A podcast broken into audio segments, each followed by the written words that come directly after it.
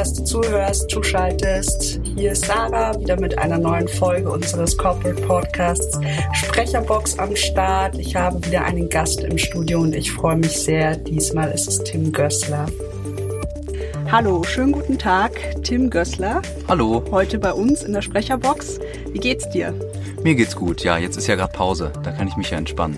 Du hast vorhin noch die Aufnahmen zu Yellowstone von Tario quasi fertiggestellt, oder? Wir sind noch mittendrin. Ihr seid noch mittendrin. Ah, Genau. Ah, sehr schön. Ja. Ähm, erzähl doch einfach mal was über dich. Ja, Wer also du bist, woher du kommst. das ist ja einfach. Also ich komme aus Berlin ähm, und äh, heiße Tim Gößler und bin Sprecher und Musiker und ähm, ja, bin sehr gerne hergekommen, um das Buch mit euch zu machen. Und ähm, ja, also sind wir jetzt schon in Details? Soll ich noch mehr erzählen? okay. Ähm, also ich äh, habe ja gesagt, ich bin Musiker, das heißt, ich mache Filmmusik und spiele in der Band und äh, ich bin Schlagzeuger und kann auch Klavier spielen ein bisschen. Und ja, das Sprechen ist aber quasi eigentlich mein Hauptberuf sozusagen. Also das mache ich die meiste Zeit. Und wann hast du damit angefangen? Ähm, eigentlich habe ich angefangen damit, sozusagen in ein Mikrofon zu reden, als ich ganz klein war noch. Ähm, die ersten Aufnahmen, die ich habe, da war ich sechs Jahre alt. Ähm, und habe immer quasi mich dafür interessiert, irgendwas aufzunehmen, Hörspiele oder irgendwie sowas, habe irgendwas nachgemacht oder so und richtig sozusagen, dass dass ich, dass man sagen kann, es ist professionell geworden sozusagen auf so einem Level, mache ich quasi seit 2012 ungefähr. Okay, jetzt hast du gesagt, du hast in der Kindheit schon angefangen. Liegt das irgendwie bei dir in der Familie oder hast du einfach gerne Kassetten oder CDs damals gehört? Wenn was in der Familie liegt, dann ist es eigentlich die ähm, Liebe zu Geschichten. Also ich habe keinen Schauspieler oder Schauspielerin in der Familie, aber meine Mutter hat uns immer vorgelesen und ähm, ich habe mich immer hingezogen gefühlt zu den Geschichten, die da waren. Die haben immer irgendwie auch Filme einen besonderen Reiz auf mich gehabt. Und ähm, das, das hat meine Familie immer unterstützt. Also ich hatte dann auch Zeug, um das aufzunehmen. Braucht man ja auch erstmal. Und ähm, ich habe auch irgendwelche Bücher vorgelesen. Ich habe keine Ahnung, ob meine Mutter sich das jemals wirklich angehört hat. Aber es gibt's noch wenigstens. Und ähm, ist ganz lustig so, sich das anzuhören. Ah, sehr schön. Was ist denn so dein Lieblingsgenre? Wenn du jetzt sagst, du magst Geschichten so im Allgemeinen, gibt's da was, was besonders raussticht, wo du sagst, zum Beispiel auch wenn du eine Produktion annimmst, boah, das mache ich definitiv, weil das lese ich, also diese Bücher lese ich sonst auch sehr gerne. Oder was ist da, was spielt für dich eine Rolle, wenn du eine Entscheidung triffst, eine Produktion aufzunehmen? Ähm, also erstmal lese ich unterschiedliche Sachen, aber sehr interessieren tut mich wirklich Sci-Fi und Fantasy und ähm, ja, also wenn die Produktion ähm, das hergibt, ist es toll. Ich lese aber auch andere Sachen vor. Also ich bin jetzt nicht äh, so unbedingt wählerisch, dass ich sage, nee, das ist, das lese ich niemals so. Also ich äh, lese auch gerne Kinderbücher vor oder so. Ähm, ich habe schon mal eine Folge von euch gehört, wo der Christopher zu Gast war. Der hat ja auch eine düstere Vergangenheit, was so äh, sagen wir mal romantische war jung Texte und angeht. brauchte das Geld. Hatte. Hast du sowas auch schon gemacht? Ich habe sowas auch schon gemacht. Ähm, ehrlicherweise mache ich sowas auch noch, aber nicht unter meinem richtigen Namen, sondern ich habe ein Pseudonym, was ich hier nicht verrate. Okay. Ähm, das ist trotzdem nicht eine Arbeit, die ich nicht gerne mache. Also es ist, man hat natürlich einen gewissen Abstand zu dem Buch, aber es ist andererseits auch so, dass ich mich nicht unheimlich lange vorbereiten muss, sondern ich habe diesen Text und ich weiß, der funktioniert so. Das ist immer eine bestimmte Formel. Es gibt immer den Typen und die Frau und der ist immer reich und sie mm, so. Also nicht besonders schön eigentlich, aber sowas wird offenbar gehört. Also versuche ich es besonders gut zu machen und mit den Besonderheiten, die dieses Genre mit sich bringt, auch authentisch. Also ich würde den jetzt nicht unbedingt so den Hauptdarsteller sprechen, wie ich ein Kinderbuch vorlese, sondern halt so ein bisschen so äh, also dass man so ein bisschen in diese erotische Richtung kommt, ne? Also du sprichst jetzt auch schon darüber, wie deine Arbeit so ist und Ja. quasi die Variationen oder die Vielfalt, die es da gibt. Ähm, Wie bereitest du dich überhaupt drauf vor? Also wie ist das, du kriegst wahrscheinlich den, das Skript zugeschickt und dann hast du eine bestimmte Zeit oder ist das schon mal auch ad hoc, dass man sagt, so jetzt aber Ähm, also wenn es gut läuft, dann habe ich äh, einige Wochen Zeit, mich vorzubereiten. Manchmal sind es auch zwei Wochen oder weniger, aber das ist eigentlich äh, die Ausnahme, denn die Studios müssen ja auch irgendwie gebucht werden und so. So schnell geht das dann auch nicht. Ähm, aber ich bekomme einen Text, den lese ich dann durch. Also ich lese schon vorher, bevor ich zusage. Eventuell käme irgendwann mal ein Text, den ich dann doch nicht machen würde. Also kann schon passieren, ist mir noch nicht passiert. Ähm, ich lese mir den Text durch, dann ähm, mache ich mir einen groben Überblick, wie viele Figuren da drin sind. Ähm, und ja, also meistens lese ich ihn dann nochmal und mache mir dann schon Notizen rein. Für mich ist es wichtig, dass ich den Text ähm, gut überblicken kann. Also normalerweise hat man ja, wenn man ein Buch liest, eine relativ kleine Schrift. Und wenn ich privat ein Buch lese, habe ich damit auch kein Problem. Aber wenn ich hier vom Mikro sitze, ist meistens der Abstand zum Tablet, was ich benutze, etwas größer. Das heißt, die Schrift muss größer sein. Und entweder bekomme ich schon von einem Verlag ein vorbereitetes Skript, was eine entsprechende Größe hat, die Schriftgröße, oder ich mache es selber weil ich auch manchmal selber Hörbücher produziere und ähm, dann kriege ich eben das Rohmaterial und baue mir das so zurecht. Und ähm, ja, dann male ich mir da eben für die Figuren, da haben alle Stereotypen bei mir so gewisse Farben. Also der Hauptheld zum Beispiel jetzt äh, bei dem Buch, was wir gerade machen, bei Yellowstone, der ist bei mir immer grün, weil das für mich so ein grün gut, so das erkenne ich sofort. Ähm, Rot ist meistens dann die äh, Dame sozusagen, wenn es dann so ein äh, Love Interest gibt und andere Figuren, also da gehe ich tatsächlich so ein bisschen ähm, in die Klischee-Ecke, dass die Männer eher im Blauen sind und die Frauen eher so im rötlichen Bereich und das unterstreiche ich mir alles knallhart, so dass ich immer gleich sehe, ach, das ist der, das ist der. Und dann fange ich an, die Figuren so anzulegen, dass ich schon weiß, wie die klingen sozusagen. Der Erzähltext gibt meistens den Erzähler vor, so wie sich das dann anfühlt. Und die Figuren sind nochmal davon meistens ein bisschen losgelöst. Also sie können auch ganz anders sein als der Erzähler. Wenn es ein Ich-Erzähler ist, ist der vielleicht ganz lieb, aber es gibt auch ganz böse Charaktere, die dann irgendwie schmierig klingen oder so. Und das versuche ich dann sozusagen schon in der Vorbereitung alles zu machen. In der aktuellen Produktion jetzt gibt es da einen bestimmten Charakter, der für dich raussticht? ähm, es äh, gibt äh, vor allen Dingen einen Charakter, ich vermute, du spielst auf was an. Es gibt da den Bailey. Das ist so ein, ein Säufer. Und nicht, dass ich jetzt auf der Ebene menschlich sozusagen das unterschreiben würde, was er so darstellt oder wie er so über Frauen denkt zum Beispiel, finde ich gar nicht gut. Aber ich finde seine Stimmlage und wie er so auf alles scheißt, finde ich sehr lustig zu sprechen. Das macht mir Spaß. Okay, könntest du für uns jetzt mal quasi in die Rolle reinschlüpfen und vielleicht dich kurz vorstellen oder den, den Charakter kurz vorstellen und dann vielleicht auch mal so zwei Minuten drin bleiben oh, und dann Gott. können wir ja versuchen, das Interview fortzuführen, um dass ja. man mal ein Gefühl bekommt. Jetzt hat man deine Stimme so gehört und ja, diesen Switch ja. eben in eine Rolle rein.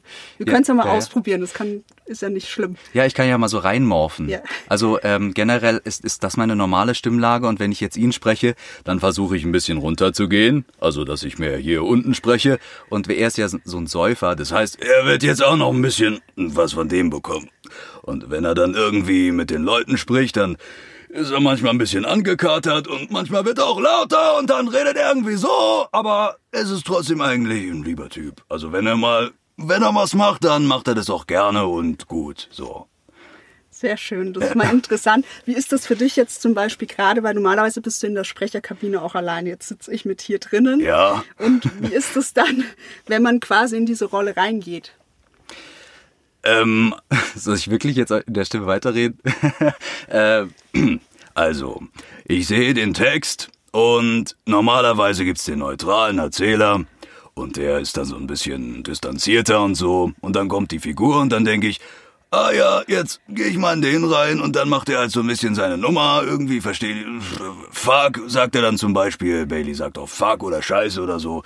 Und dann, äh, ja, spricht er halt so und dann kommt irgendwann wieder der Erzähler dazwischen und dann kommt wieder er und dann kommt wieder der Erzähler und dann kommt vielleicht eine andere Figur, die so eine Stimme hat und äh, es ist quasi eigentlich so ein Switchen, dass ich dann auch ein bisschen, merkst ja auch schon, du das kannst, kannst es sehen, aber die Zuschauer nicht, äh, die Zuhörer nicht.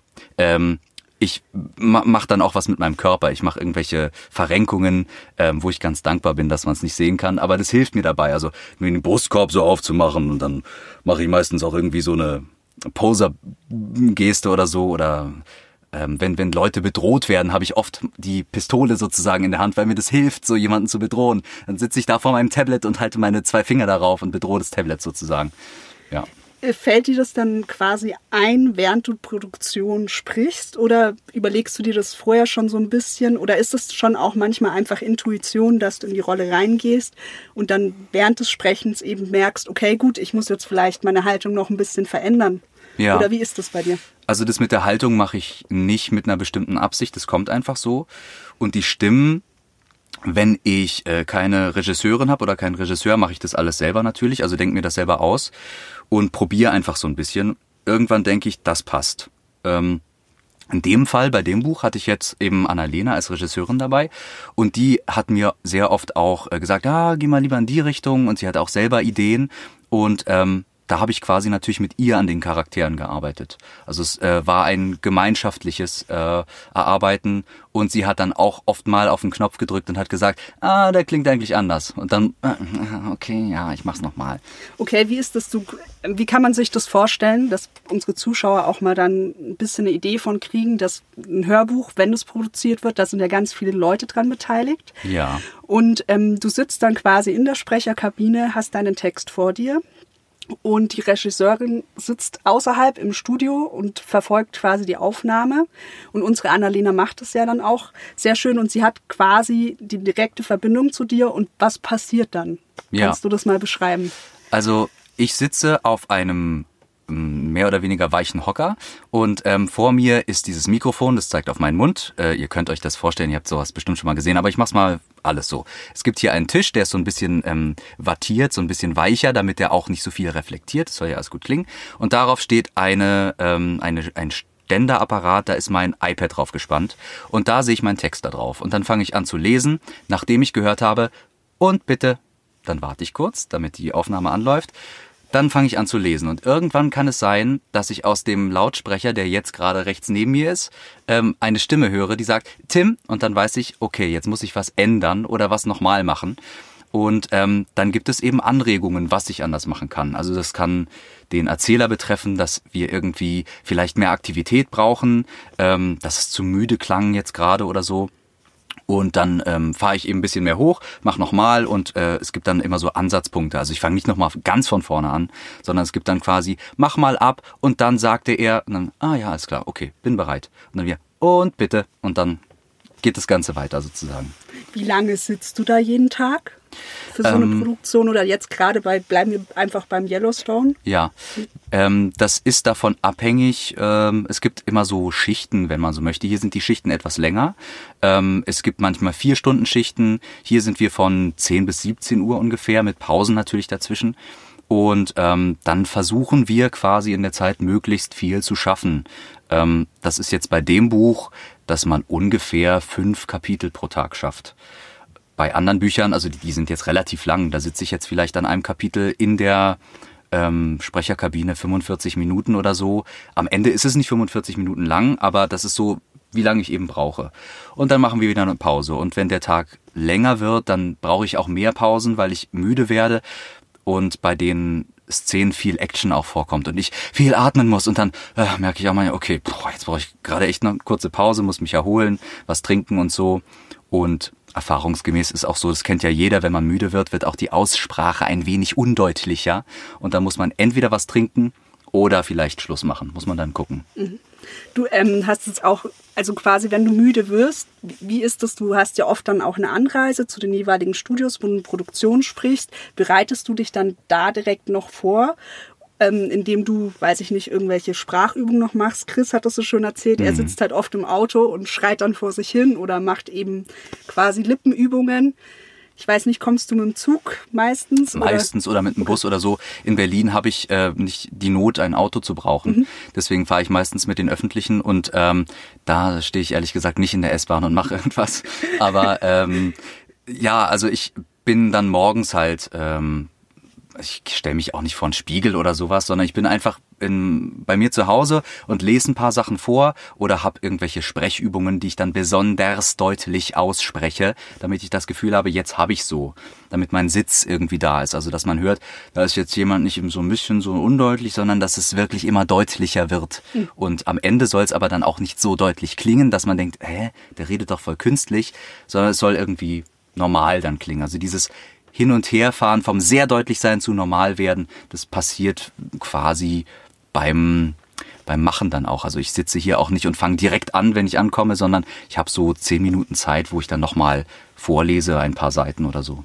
Also kann man auch sagen, dass da sowas wie ein Flow entsteht. Also würde ich, den Begriff würde ich jetzt nehmen, das ist ja auch, wenn ich jemanden interviewe, da kann man, merke ich ab einem gewissen Punkt, okay, jetzt bin ich im Gespräch drin, ich muss nebenher zwar auch mitdenken, aber es kommt ja dann immer und es gibt eigentlich ein relativ schönes Gefühl, weil es dann einfach läuft. Ja. Kann man sich das so auch vorstellen? Das ist der Idealzustand, ja. Mhm. Also ähm, das, das strebe ich auch immer an. Manchmal gibt es irgendwelche Sachen, die dagegen arbeiten, weil man sich nicht so gut fühlt oder so. Ähm, dann probiert man trotzdem, sich in die Geschichte reinfallen zu lassen. Und am angenehmsten ist es, wenn ich komplett vergesse, dass das jetzt eigentlich irgendwie was ein, ein Text ist, den ich lese, sondern wenn ich wirklich diese Geschichte sozusagen miterlebe und ähm, nicht drüber nachdenke, wie ich es machen muss, sondern wenn es passiert, das ist das Schönste. Geht nicht immer, also das ist manchmal Formsache, manchmal ein bisschen Glückssache auch. Oder ähm, wenn man jetzt in einem Studio ist, wo man sich gar nicht wohlfühlt, dann wird man wahrscheinlich auch nicht seine Bestleistung abgeben. Das ist ja immer so. Aber ähm, trotzdem entsteht im Normalfall nach einer gewissen Zeit so eine Form von Flow, weil man einfach drin ist und es dann macht.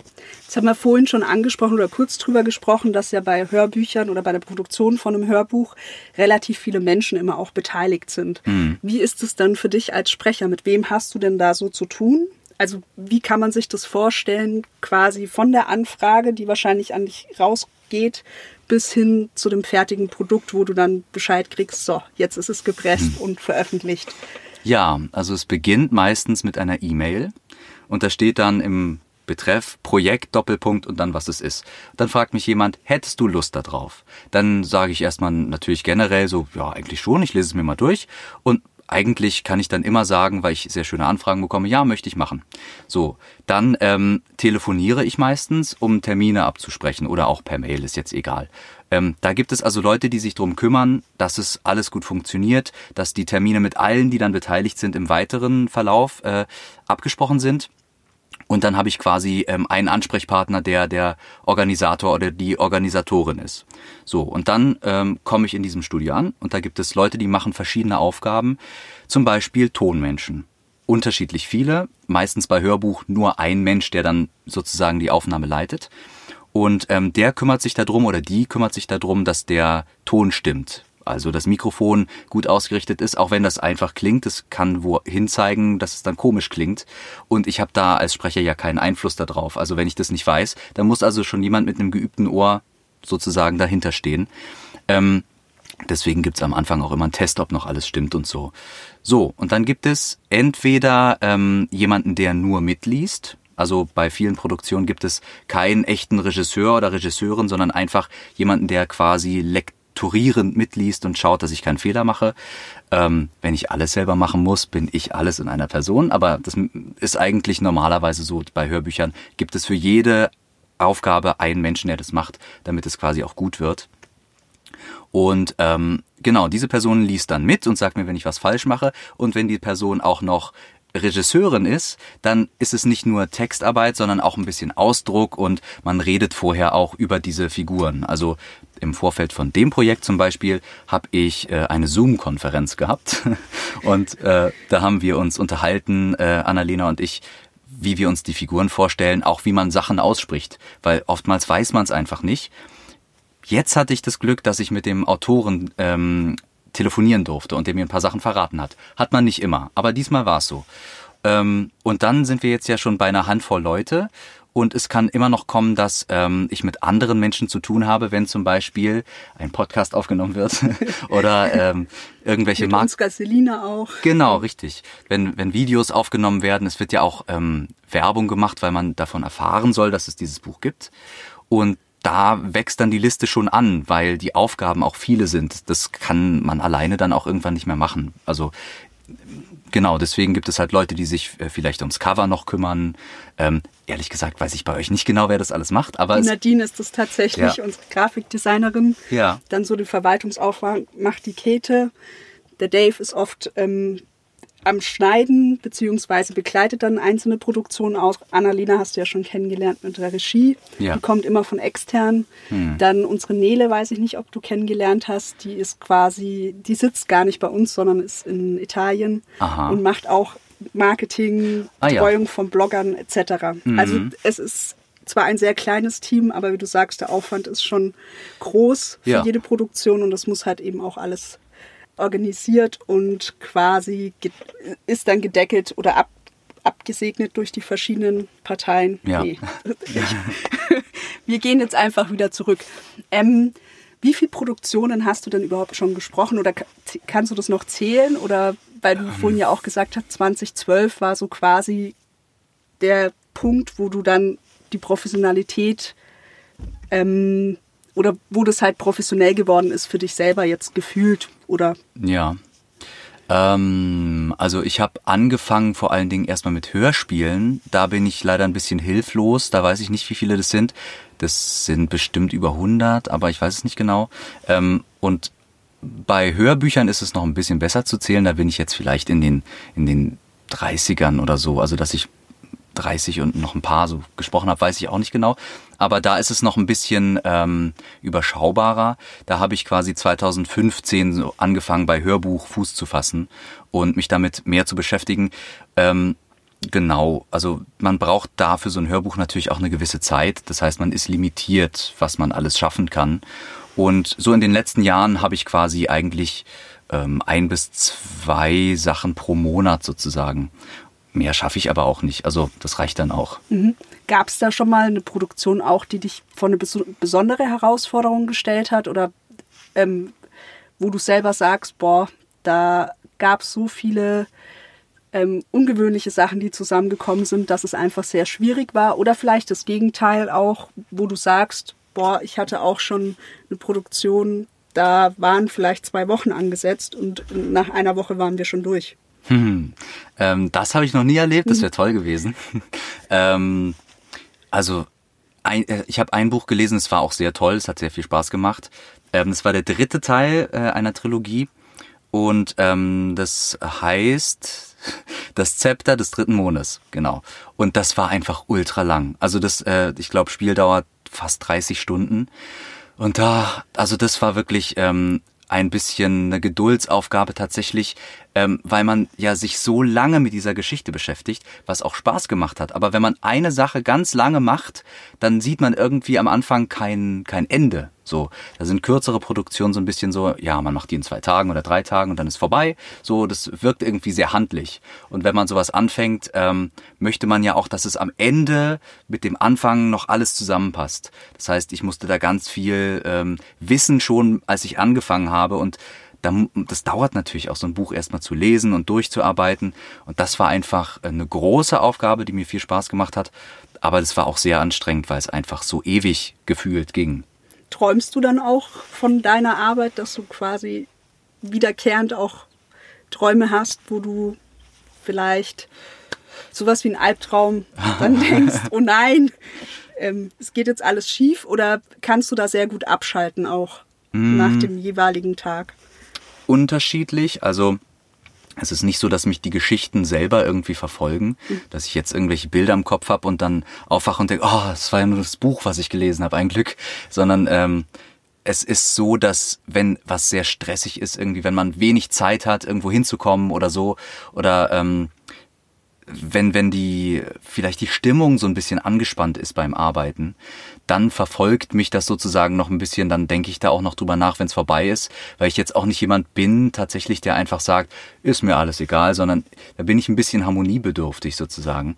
Und ähm, wenn da was nicht stimmt, dann trage ich das doch ein bisschen mit mir rum. Also das könnte man vielleicht sagen, dass das ähm, die unangenehmen Seiten wären vom Beruf, keine Ahnung. Aber also es ist ja nicht wirklich schlimm, aber das hätte ich dann am Abend im Bett noch im Kopf vielleicht, wenn ich einschlafe. wie reagiert da eigentlich dein Umfeld drauf, dass du Sprecher bist? Das ist ja jetzt, sage ich mal, kein alltäglicher Beruf wie ein Angestellter im Büro. Gibt es da Reaktionen oder bist du da eher auch jemand, der schüchtern ist und so in seinem Privatleben eigentlich gar nicht so viel über die Arbeit spricht? Oder ähm, bewegst ja. du dich dann auch eigentlich nur in den Kreisen mit anderen Sprechern? nee, äh, also eigentlich, dass mein, mein privates Umfeld hat mit diesem Beruf nicht so wahnsinnig viel zu tun. Ähm, ich glaube, dass meine Eltern zum Beispiel, um die mal zu nehmen, ähm, das immer ganz cool fanden und ganz gut fanden, mich auch unterstützt haben. Aber ich glaube, hm, die hören sich jetzt auch nicht alles an oder so. Also die wissen, ich mache das und das ist auch in Ordnung. Die sagen, du machst es gut, das ist toll, so. Aber wir reden da nicht wahnsinnig viel drüber. Wenn mich irgendwas bewegt, dann rede ich darüber. Ähm, mein Bruder hat mir mal gesagt, dass er das teilweise nicht so gut aushalten kann, weil er mich kennt, wie ich normal rede. Und wenn ich dann irgendwie so eine Geschichte vorlese und so ein bisschen fast keine Ahnung, kerniger oder so vorlese, dann denkt er immer, oh nee, komm, hör auf. Ich weiß doch, wer du bist. Verstell dich doch nicht so. Also es gibt so, ein, so schon so einen Modus, den ich anmache, wenn ich vor dem Mikro bin, weil ich ähm, schon auch ein bisschen anders spreche, glaube ich, privat. Und ähm, deswegen binde ich auch meinem Umfeld nicht unbedingt auf die Nase so, ähm, was ich so mache. Ähm, also ich erzähle schon davon, aber ich äh, stelle mich jetzt nicht so vor, ich bin Tim und ich bin übrigens Sprecher. Äh, hört man vielleicht auch oder so. Also, Erster Einstieg ins Gespräch dann genau. gleich. ähm, du hast vorhin erzählt, bevor wir die Aufnahme gestartet haben, dass du aus Berlin kommst ja. und dort auch lebst. Ähm, ist das gängig oder hast du da, ist das vielleicht auch ein Punkt, warum du noch nach wie vor in Berlin wohnst, weil du diesen Beruf ergriffen hast, weil es vielleicht einfacher ist als jetzt ähm, hier wie in Bayern, mhm. wo ich sage mal, vielleicht jetzt nicht so viele Verlage oder Produktionsfirmen sind. Oder bist du einfach schon immer in Berlin und da auch groß geworden, äh, ja. geworden und nicht es, weggekommen? es war tatsächlich so, ich bin da geboren worden. Mhm. Und ähm, für alles, was ich machen wollte, war das der richtige Ort. Also ich musste einfach nicht weg. Ich habe auch öfter mal überlegt, also ich finde Hamburg ganz toll. Ich bin auch öfter in Hamburg für irgendwelche Produktionen und fühle mich da auch sehr wohl. Also ich könnte mir vorstellen, da zu leben. Aber ähm, Berlin ist einfach schon richtig. Also ich muss nicht weg, es ist alles da.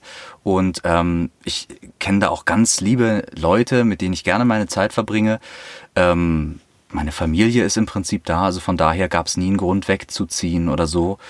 Ähm, kann aber noch passieren. Also würde ich jetzt nicht, äh, würde ich jetzt nicht ausschließen, nur weil da alles stattfindet. Aber es war eine, eine glückliche Fügung, dass ich da geboren wurde, sozusagen für mich. Noch genauer nachgefragt, weil ich glaube, das kam von meiner Seite jetzt nicht so rüber. Gibt es in Berlin auch eine große Community, quasi an Sprechern und Sprecherinnen? Oder ist das vielleicht so wie in jeder großen Stadt, dass es halt Leute gibt und. Ja, es äh, gibt einen ganz großen Haufen von Sprechern, die auch teilweise nach Berlin gezogen sind.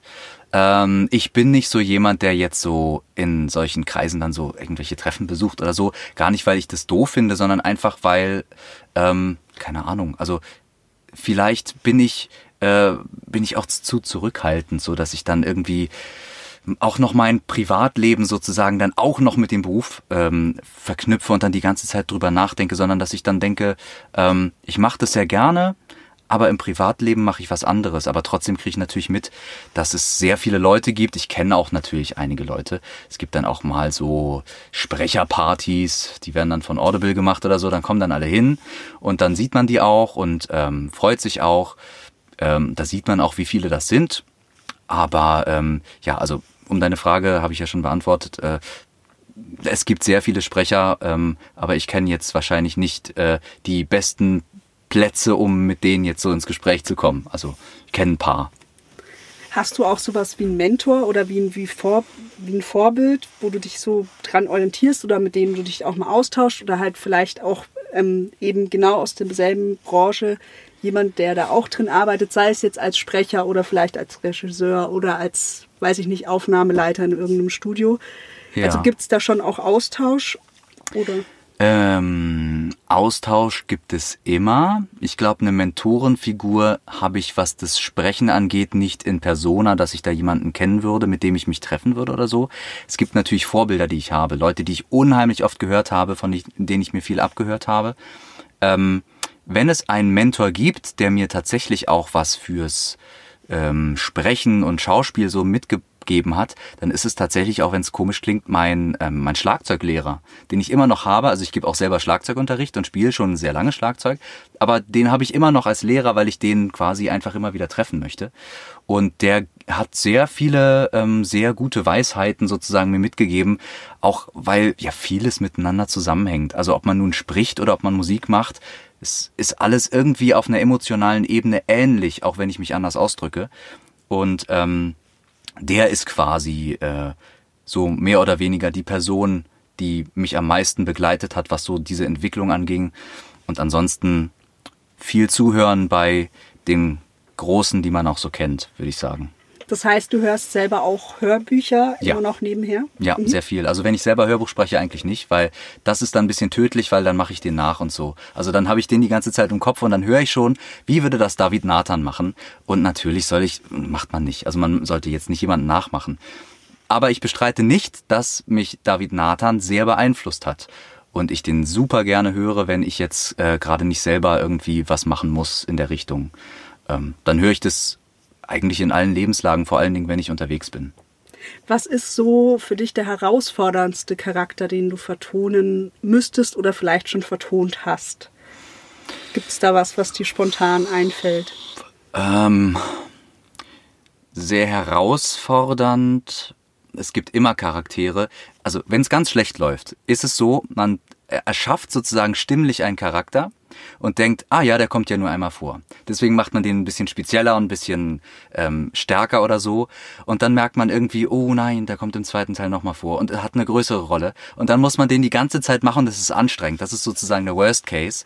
Ähm, aber äh, ich glaube, also es ist halt anstrengend, wenn man wenn man extreme Rollen über eine lange Zeit sprechen muss. Und wenn ich jetzt an Yellowstone denke, ist es, glaube ich, für mich am herausforderndsten gewesen, ähm, oder ist es immer noch, die, die Frauenrollen gut zu machen, ähm, weil da habe ich mit Annalena viel drüber geredet. Sie wünscht sich natürlich auch, dass die als Frauen zu erkennen sind, ne? Und deswegen sollen die auch ein bisschen höher sein. Aber dieses ähm, Hochsprechen und gleichzeitig nicht irgendwie eine blöde Attitüde zu haben, das ist schwierig, weil man kann entweder wenig machen, ähm, und seine Stimme kaum verstellen, dann wirkt es auch natürlich. Wenn man sich aber wie wir jetzt entscheidet, die Figuren sehr farbig zu gestalten, dann ist es so, dass die Frauen natürlich auch weiblicher klingen sollen, das heißt ein bisschen höher von der Tonlage. Und wenn die dann auch noch schreien und dieser, dieser Satz irgendwie über eine halbe Seite geht und ich dann die ganze Zeit so atmen muss und es ist die ganze Zeit hoch, dann, oh, das ist schon anstrengend. Wie ist es für dich als Mann auch, sich quasi in so einen Charakter reinzufühlen? Weil du bist ein Mann, du bist keine Frau. Ja. Ähm, ach, also ehrlich gesagt denke ich gar nicht so viel drüber nach, äh, welches Geschlecht jetzt diese Figur hat. Es ist mir natürlich bewusst, dass das jetzt eine Frau oder ein Mann ist. Aber ich versuche trotzdem immer den persönlichen Zugang zu haben. Wie würde ich das jetzt quasi empfinden? Und wenn da steht, dass die Figur traurig ist, dann empfinde ich das so, wie ich traurig bin und nicht so, wie jetzt jemand anders traurig wäre. Also ich kann es im Prinzip nur beantworten, dass ich versuche, diese Person zu sein, aber trotzdem bin immer ich das. Also ich bin nie, niemand anders. Und ähm, deswegen kann ich auch, glaube ich, nicht behaupten, ich würde mich in eine andere Person sehr reinfühlen, sondern eigentlich bin es ja immer ich und ich versuche es aus meiner Perspektive zu beleuchten. Ist es das, was du auch schön findest, dass du quasi in verschiedene Rollen schlüpfen kannst, beziehungsweise dem geschriebenen Wort dann mit deiner Stimme so ein bisschen das Leben einzuhauchen oder? Ja, ja, das ist was, was ich sehr gerne mag. Ähm, deswegen habe ich auch früh angefangen, ähm, beim Vorlesen auch meine Stimme zu verstellen. Mir macht sowas sehr viel Spaß. Ähm, und das ist eben was, was, äh, was äh, mich auch tatsächlich glücklich macht in solchen Momenten, wenn die Figuren miteinander agieren und ähm, da was passiert zwischen denen. Der eine ist irgendwie ruhig und der andere schreit ihn an und es, es gibt dieses Umschalten, das macht mir total Spaß. Also dieses emotionale Mitfühlen und ähm, dann kann es schon passieren, dass ich diese Figuren, ich habe gerade gesagt, eigentlich bin das immer ich, aber natürlich ähm, stelle ich mir diese Figur dann auch vor. Und wenn die für mich real werden, dann ist es ein tolles Gefühl. Mhm. Ähm, jetzt bist du ja gerade noch mitten in der Produktion zu Yellowstone von Tario. Mhm. Wie ähm, ist das bis jetzt für dich? Das ist jetzt, okay, ist ein bisschen unspezifisch gefragt, aber seid ihr jetzt zum, ähm, seid ihr gerade schon auf Halbzeit mhm, oder? Mhm. Ja, wir sind über die Hälfte. Mhm. Ähm, es ist am Anfang vor allen Dingen schwer für mich gewesen, muss ich zugeben, weil wir, ähm, also ich habe ja was mitgebracht sozusagen, eine Art, wie ich vorlese. Und ähm, Annalena hatte auch Vorstellungen und dieses Angleichen sozusagen, äh, letzten Endes geht es ja auch darum, dass ich sie zufriedenstelle, dass es so ist, wie sie das möchte, denn sie ist ja quasi diejenige, die das dramaturgisch überwacht und die auch weiß, wie es dann klingen soll. Und dass ich das dann irgendwann erstens verstehe und das dann so mache, wie sie sich das wünscht, ohne dass ich mich das Gefühl habe zu verstellen. Also dass es diesen, diesen ähm, Kompromiss klingt doof, aber es ist was Besseres als ein Kompromiss am Ende, ähm, dass es dieses Zusammenfinden gibt. Da war der erste Tag besonders anstrengend, weil wir da viel ausprobiert haben und ähm, es, äh, ich da an meiner Erzählperspektive tatsächlich ein bisschen was ändern musste, weil ich dann ein bisschen ähm, ruhiger rangegangen bin in dem, in dem Erzählton sozusagen. Und sie hat mich dazu animiert, quasi aktiver zu sprechen, weil es auch ein Actionbuch ist und so. Und ähm, das ist quasi auch immer wieder was, wo, wo ich drohe sozusagen reinzufallen, wo sie dann sagt, denk an den Erzählton. Okay, alles klar, okay. Dann, dann geht's wieder los. So. Also im Endeffekt, weil du jetzt gerade Kompromiss gesagt hast, es ist, es ist dieser Flow entstanden, über den wir vorhin auch schon gesprochen haben. Und das hilft dann auch quasi Produktion voranzutreiben und vielleicht eben jetzt genau an dem Punkt zu sein, wo ihr gerade seid. Hast du das erste Mal mit ihr zusammengearbeitet oder überhaupt mit... Ah, okay, gut. Das erste Mal mit ihr zusammengearbeitet und ich würde sagen zum ersten Mal mit richtiger Regie. Also jemand, der sagt, er ist oder sie ist Regisseurin. Ähm, davor gab es natürlich Leute, die mir gesagt haben, ja, vielleicht so und so, aber eigentlich hatte ich oftmals selber quasi... Ähm, ja, das, den, den Überblick sozusagen, wie ich es machen möchte und die Gestaltungsfreiheit, wenn man so möchte, äh, ist einerseits positiv, andererseits entwickelt man sich vielleicht auch nicht unbedingt über einen bestimmten Punkt, wenn man nicht mit jemandem zusammenarbeitet, der einem neue Aspekte aufzeigt. Und daher war das äh, sehr spannend, ähm, wenn auch am Anfang natürlich mit ein bisschen Arbeit verbunden. Mhm. Wie kriegst du dann, also wenn du sagst mit Arbeit verbunden, wie kriegst du da oder kommt dann bei dir auch so ein Ehrgeiz durch, zu sagen, okay, cool, ich habe eigentlich gerade eine super Situation, weil ich was lernen kann und ich lasse mich jetzt drauf ein und dann schaue ich mal, wohin mich das führt. Ja, ja, auf jeden Fall. Also es ist nicht so, dass ich dann denke, äh, ich sitze hier und denke dann so, oh, kann ich es nicht so machen, wie ich will, das ist doch doof, sondern es gibt schon so, hm, okay, verstehe. Nicht ganz einfach, aber ich probiere es. Und dann geht's weiter und weiter und äh, natürlich, wenn äh, es nicht perfekt ist sozusagen, wenn es nicht abgenickt ist als ja super, dann bin ich auch nicht zufrieden. Also ich möchte schon, dass es am Ende so ist, dass jeder sagen kann, zack, zufrieden. Und ähm, deswegen, also den Ehrgeiz habe ich einfach auch, damit ich selber zufrieden bin. Also sonst würde ich mich ja am Ende irgendwie nicht wohlfühlen mit dem Produkt und das, oder mit dem Produkt klingt jetzt auch wieder so distanziert, aber mit dem Buch, ähm, mit der Geschichte, die ich dann ja auch erzählen durfte. Und ähm, deswegen bin ich da eigentlich immer dran interessiert, dass das gut wird. So. Du hast auch gesagt, dass du mit dem Autorentelefonat hattest. Macht ja. das auch noch mal was aus? Also so in der Umsetzung an sich? Ja, in dem Fall hat äh, Tario da viele Freiheiten gelassen. Also es war nicht so, dass ja, das muss unbedingt so sein und die muss so reden und so. Er hat schon gesagt, ich könnte mir vieles vorstellen. Ähm, bei manchen Sachen hat er auch gesagt, pff, weiß ich selber nicht so genau. Also könnt ihr euch entscheiden, wie ihr das machen wollt. Ähm, bei anderen Autoren habe ich mehr Vorgaben bekommen schon. Ähm, nicht, dass ich jedes Mal mit einem Autoren oder einer Autorin reden würde, aber manchmal ist es eben so. Und da gibt es schon manche Leute, die mehr vorgeben. Das war jetzt bei dem ähm, Projekt nicht so und ähm, war trotzdem ein, ein sehr nettes Telefonat. Da hat er mir so ein bisschen noch was erzählt, warum er bestimmte Dinge so gemacht hat. Ähm, also wie die Aussprache auch gedacht ist. Da gibt es manchmal so Punkte, wo man, äh, da gibt es zum Beispiel ähm, einen Charakter, der heißt, eigentlich ist der Deutscher, heißt Herbert Lehrmüller, aber der wird nie Herbert Lehrmüller ausgesprochen, sondern halt Englisch.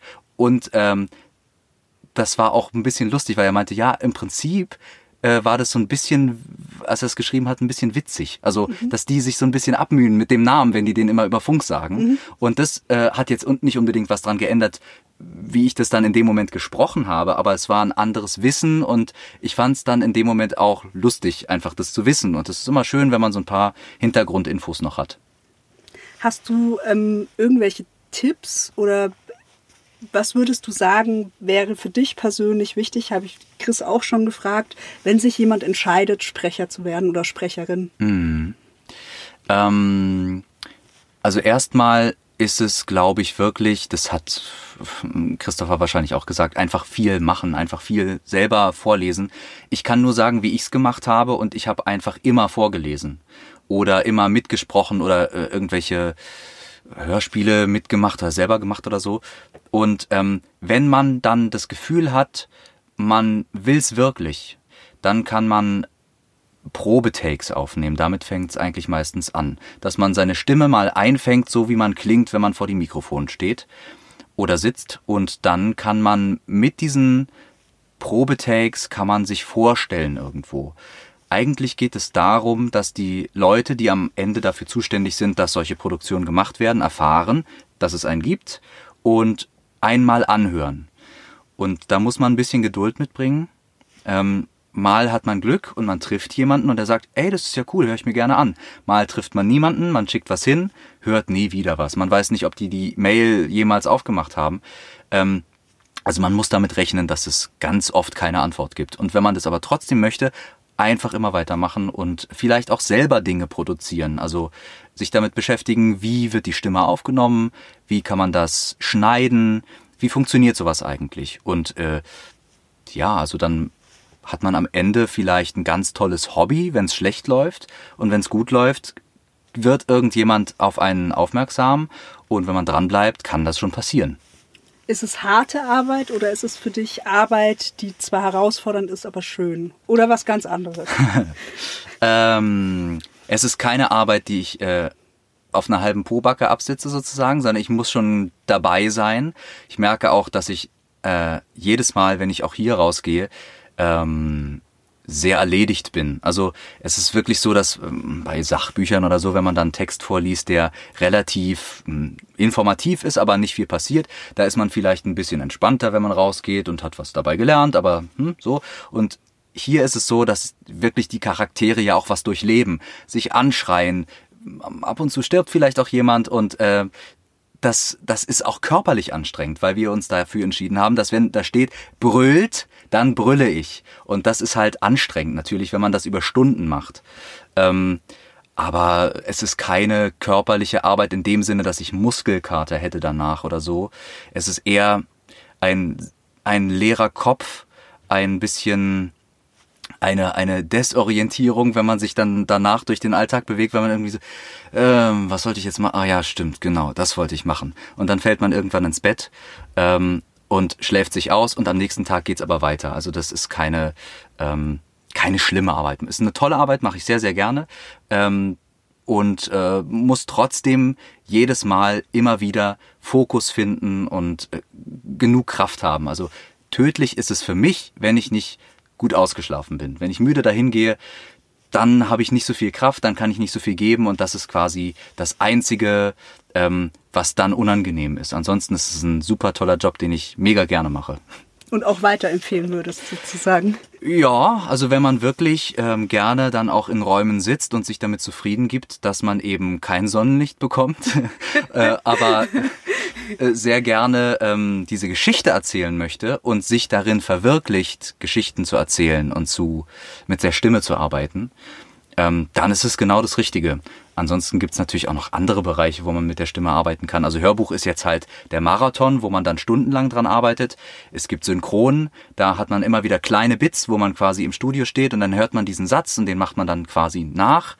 Ähm, da ist der Fokus noch noch krasser auf einen Moment. Ich grätsche kurz rein, ja. Bits dass ich das auch verstehe. Also es, äh, es, der, der Film an sich, der dann am Schluss abläuft, der wird vorher von den Leuten, die sich um die Synchronisation kümmern, unterteilt in Takes. Bits war jetzt nicht der richtige Fachausdruck. Ähm, Takes und diese Takes sind oftmals ähm, Sachen wie äh, Atma oder so, aber halt auch kürzere Sachen. Mal sagt jemand nur ja und das war's. Das muss dann halt aufs, aufs Bild passen, aber das war kurz. Manchmal gibt es aber auch irgendwelche Reden, ähm, die dann länger sind, die werden dann teilweise noch ein bisschen unterteilt, aber da ist quasi der, der Konzentrationsfokus auf wenige Sekunden äh, beschränkt, die man dann sehr genau auf die Mundbewegung abliefern muss.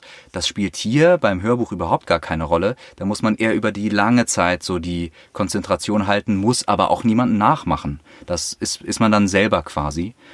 Und ja, dann gibt's so ein, wenn man so möchte, so ein Zwischending, Hörspiel, wo man dann eine Rolle spricht, die nichts mit einem Bild zu tun hat, aber wo man trotzdem quasi immer wieder Take für Take, auch da gibt es diese Takung, Sachen einspricht und meistens ist es so, dass man alleine einspricht da auch. Also selten mehrere Menschen im Studio.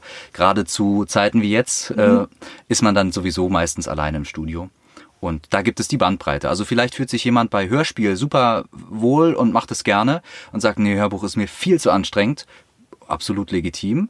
Und manche sagen, nee, also synchron ist mir zu schnell. Ich setze mich lieber hin und dann mache ich das in meinem Tempo. Dann ist Hörbuch super und alles dazwischen. Es gibt ja auch noch Werbung und so weiter. Magst du uns verraten, was so dein Favorite ist oder hältst du dich da jetzt vornehm zurück? Äh, also tatsächlich ist es immer die Abwechslung. Mhm. Ich merke, wenn ich ein Hörbuch gesprochen habe, dass ich mich darauf freue, was anderes zu machen. Mhm. Nicht, weil ich Hörbuch sprechen nicht mag, aber weil es so ein bisschen so ist, als würde man dann mal einen anderen Muskel benutzen. Wenn man immer nur die Beine trainiert oder so, kann man super schnell Fahrrad fahren, aber nichts anheben oder so. Und deswegen fühlt sich das so ein bisschen so an, ah, jetzt mal ein bisschen strecken und jetzt mal was anderes machen. Darum die Mischung. Ähm, und ich zum Glück kann ich ja auch noch Musik machen und so. Das gleicht mich auf eine andere Art und Weise aus. Ähm, von daher dieses, diese Durchmischung ist das, was mir sehr viel Freude macht. Letzte Frage, weil du vorhin schon angesprochen hast, du hast einen langen Tag auch hinter dir. Wie hältst du deine Stimme fit? Also das ist, glaube ich, auch ein großes Thema, oder? Ja. Weil das ja dein Handwerkszeug ist. Ja. Wie machst du das? Schüttest du literweise Tee in dich rein oder ist das ein Ammärchen? Hm. ähm, also tatsächlich probiere ich Dinge, die meiner Stimme schaden, einfach nicht zu machen. Das heißt, man kann brüllen, aber man kann auch so brüllen, dass es der Stimme nicht wehtut. Ähm, wenn es wehtut, war es falsch. Man kann lernen, es zu machen, ohne dass es ähm, einem dolle wehtut oder dass es überhaupt wehtut. Ähm, manchmal muss man seine Stimme ein bisschen kaputt machen. Das ist bei Synchron häufig so, damit es halt echt klingt. Aber eigentlich probiert man alles so angenehm wie möglich zu machen. Da gibt es so ein paar Tricks. Ähm, und ansonsten ist es tatsächlich so. Ich sitze hier, trinke bestimmt an so einem Aufnahmetag zweieinhalb Liter Tee oder so, muss entsprechend häufig auch aufs Klo. ähm, aber es ist wichtig, das alles immer zu befeuchten und danach ähm, hm, versuche ich nach so einem langen Tag nicht mehr viel zu sprechen. Ähm, mach mir dann auch noch, damit ich mich besser fühle, einen Schal rum, mhm. ähm, damit der Hals schön warm ist und versuche einfach nett zu mir zu sein. Also keine anstrengenden Sachen mehr zu machen, denn wenn es einem nicht gut geht, hört man das in der Stimme. Und es kann manchmal passend sein, aber wenn ein Hörbuch klingen soll, als wäre es an einem Stück aufgenommen, immer gleich, sozusagen der gleiche Mensch, dann sollte es nicht so klingen, ah, an dem Tag ging es ihm gut, an dem nicht so, sondern soll eigentlich durchgehend klingen. Und deswegen, viel Tee ist super. Ähm, ja, auch so eine Sachen wie Ingwer ist auch gut. Mhm. ähm, ja, ansonsten kann man nicht viel machen, außer ähm, gesund bleiben und nett zu sich sein, würde ich sagen. Okay, dann sage ich vielen, vielen Dank für dieses Gespräch. War sehr spontan, aber sehr schön. Wir haben wieder was darüber erfahren, wie das so ist, ähm, Sprecher zu sein oder in dem Fall eigentlich, was Tim Gößler macht. Das ist ja das Wichtige, weil es ja immer individuell ja. und ich freue mich, wenn du vielleicht irgendwann nochmal zurückkommst für eine ja. weitere Folge. Würde mich auch freuen. Super. Tschüss. Vielen Dank. Wir sind am Ende angelangt. Das war eine Folge Sprecherbox, der Corporate Podcast vom Ronin Hörverlag aus Erlangen. Wir sind auch bei Instagram vertreten. Einfach unter Sprecherbox suchen. Ich freue mich über jedes Abonnement und wir freuen uns natürlich auch über Feedback unter sprecherbox at ronin-hörverlag.de. Bis zum nächsten Mal. Ciao.